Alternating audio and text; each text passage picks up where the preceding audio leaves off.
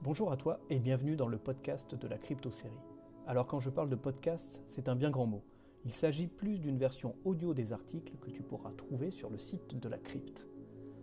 Je sais bien que tout le monde n'a pas le temps de lire un article, et encore moins quand il s'agit d'un article à rallonge. C'est pour ça que je te propose cette version audio que tu pourras écouter où que tu sois. Dans les transports en commun, au boulot, dans ta voiture, en plein acte sexuel ou lors de ta session de sport. C'est parti pour le premier épisode, épisode pilote si l'on veut.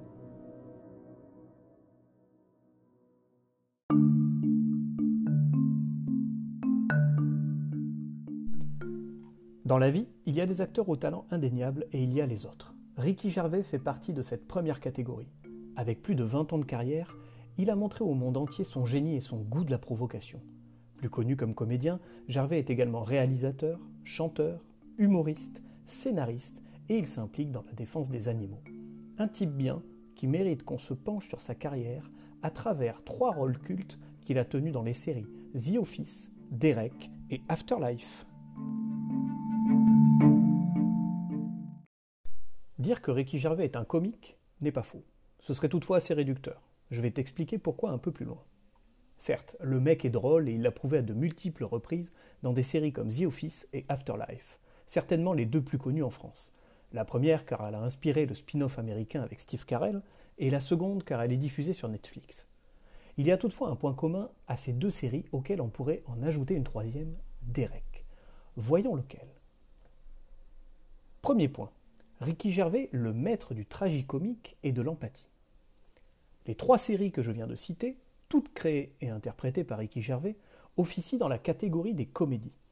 La mise en scène, les personnages et l'histoire reposent sur les bases de ce genre.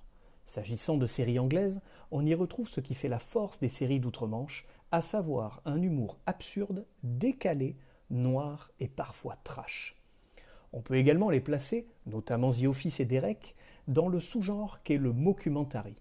Il s'agit de séries filmées comme des reportages permettant de suivre le quotidien des protagonistes. À noter qu'Afterlife n'est pas réellement un mockumentary, même si parfois Tony, interprété par Ricky Gervais, crée une sorte de connivence avec la caméra. Le fait que les personnages s'adressent directement à la caméra permet d'intégrer le téléspectateur au cœur de l'histoire. Ce dernier s'imprègne ainsi de la vie de ses héros et a plus de facilité à ressentir les émotions de ceux-ci. C'est ce qu'on appelle créer de l'empathie. Et c'est clairement une technique dans laquelle Ricky Gervais excelle. Il nous plonge dans la vie de personnes pour lesquelles il est difficile de ne pas ressentir un petit quelque chose. Il s'agit souvent de gens lambda avec un boulot commun au sein d'une petite entreprise pour The Office ou dans un journal local pour Afterlife. L'identification à ces personnages se fait tout à fait naturellement. On apprend ainsi à vivre avec eux, rigoler, aimer, et parfois on les accompagne dans des moments difficiles. Car tous les personnages incarnés par Ricky Gervais ont beau avoir l'air loufoque au premier abord, ils n'en cachent pas moins un côté très attendrissant. Derek, David ou encore Tony sont drôles mais aussi touchants. Alors oui, David est un sacré con qui manque de tact et est doté d'une maladresse ahurissante. Tony, quant à lui, est plutôt méchant. Quand je pense à cette réplique avec le gamin roux qui traite Tony de pido, je suis encore mort de rire.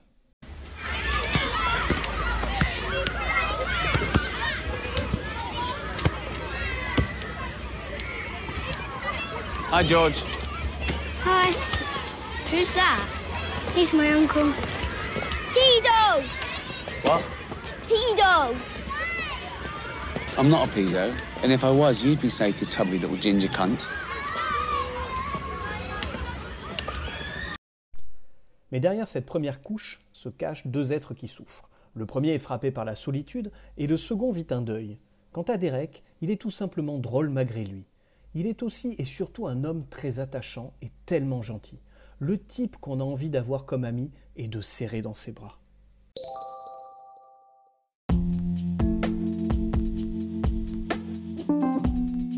Oh, qu'il est chou. Quand il veut, je fais un selfie avec lui. Ma commu va adorer. En plus, je fais une story où je le relook de la tête aux pieds. Ça va cartonner. Je vais lui redonner le boost à ce petit désœuvré. Je vois le truc d'ici. Ça va être génial. Hashtag relooking, hashtag conseil en image, hashtag fashion, hashtag coach lifestyle, hashtag confiance en soi, hashtag inspiration.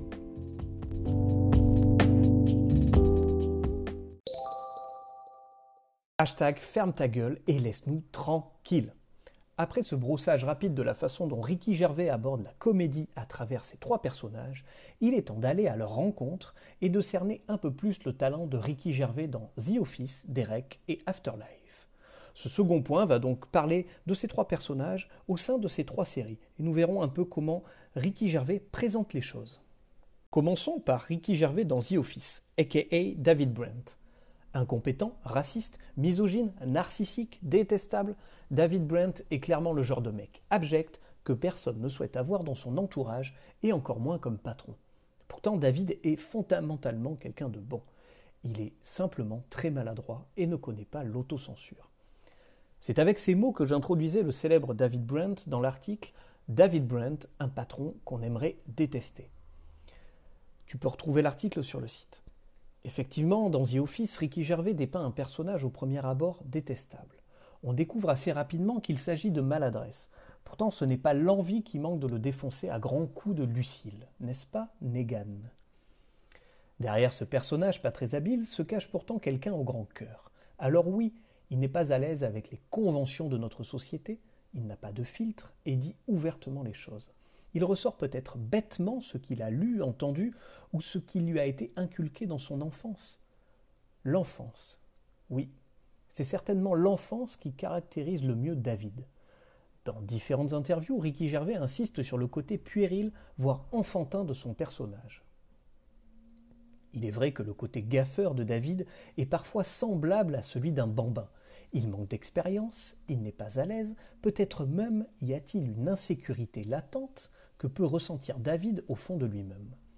Des particularités que l'on retrouve souvent chez un enfant. Il crée alors son propre monde, son propre langage, son propre mécanisme de défense pour se protéger des autres. Tout ça, finalement, car il a simplement besoin d'attention et d'affection. Ainsi, tout en nous faisant rire, bien souvent aux dépens de David, Ricky Gervais nous donne à réfléchir. Et c'est d'ailleurs ce qu'exprime le comédien dans un article qu'il a écrit en 2011 pour le Time.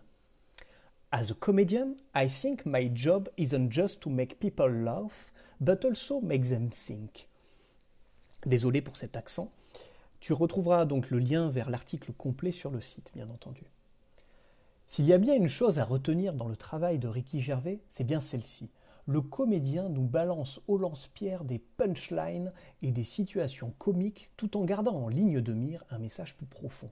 David étant le personnage le plus antipathique des trois, ce schéma est peut-être moins perceptible dans The Office.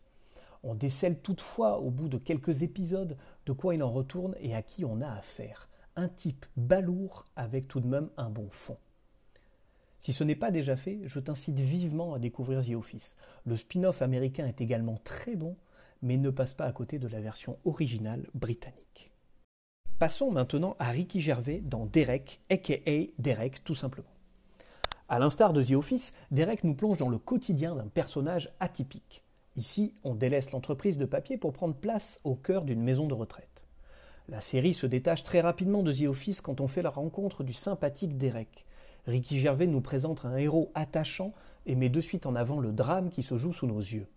En effet, la trame se déroule dans un foyer où la mort est au tournant de chaque couloir. Derek et ses acolytes y sont confrontés chaque jour.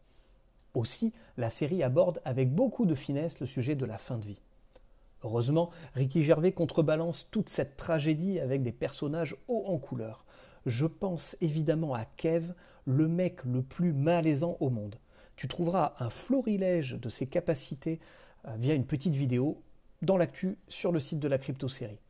Et tu me diras si tu te sens un peu souillé après avoir vu ça. Bien entendu, n'oublions pas Derek, le rayon de soleil de cet hospice. Sa crédulité, pas au sens négatif du terme, mais plus dans un sens enfantin.